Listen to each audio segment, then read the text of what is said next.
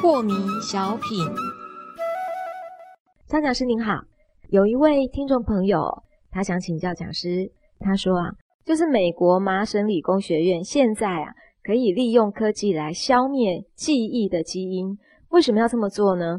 因为这样的方法可以帮助患有创伤症候群的病患走出过往的伤痛。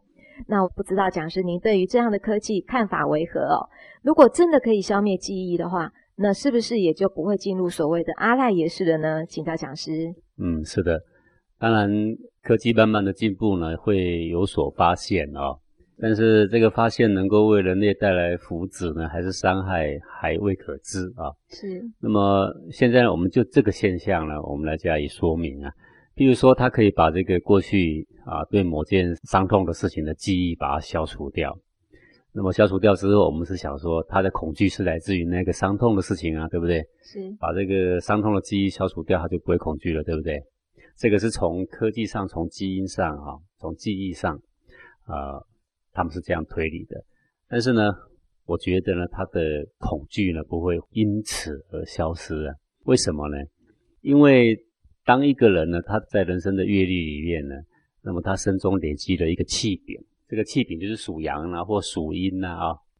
那么，当他的属阴已经偏阴到一个程度的时候，纵使你把他的记忆消除，但是呢，那个动不动就形成恐惧的那个气柄，黄庭动不动就有恐惧的感觉，那个因子并没有变。是。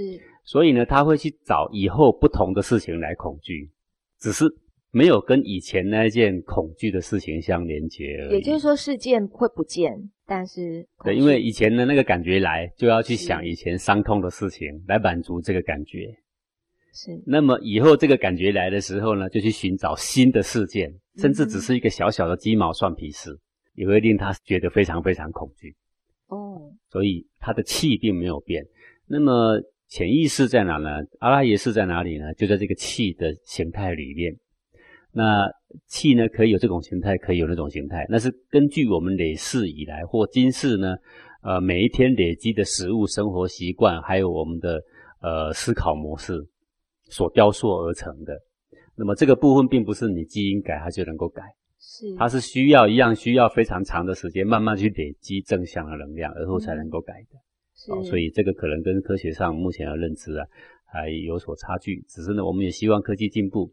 当然能够呢，一下子把气都给改好了，那最好了。